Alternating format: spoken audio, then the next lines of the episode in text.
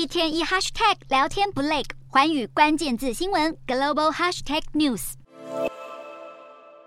印度近年来经济发展迅速，西方节庆文化也越来越深入印度社会。许多商家针对年轻族群进行情人节的行销，只是这也让偏保守的执政党印度人民党感到相当不妥。印度国会的动物保护委员会因而在这个月六日提案，从今年开始要将二月十四日定为抱牛日。印度国会希望促进国民对印度教性灵的向往，顺便对抗情人节这个全然来自西方文化的节庆。只是这个消息一出，立刻遭到印度自己国内的网民还有媒体。的嘲笑，由于反弹声浪实在太大，国会动保委员会只好紧急宣布撤回这项提案。至于为什么会把牛拿来当做拥抱的对象呢？因为在印度教里，牛具有神圣的地位，特别是母牛被视为大地之母的化身，牛乳更是可以滋养万物的象征。印度现任总理莫迪在二零一四年大选的时候，将维护牛只权益当做竞选诉求之一。莫迪当选后，甚至有穆斯林的牧农遭到反对吃牛肉的反伊斯兰暴民攻击。这回碰上情人节，印度人民党竟然还想以抱牛节来代替，可以看出这些政策不只是为了维护传统所做的应变，也是操纵政治的手段。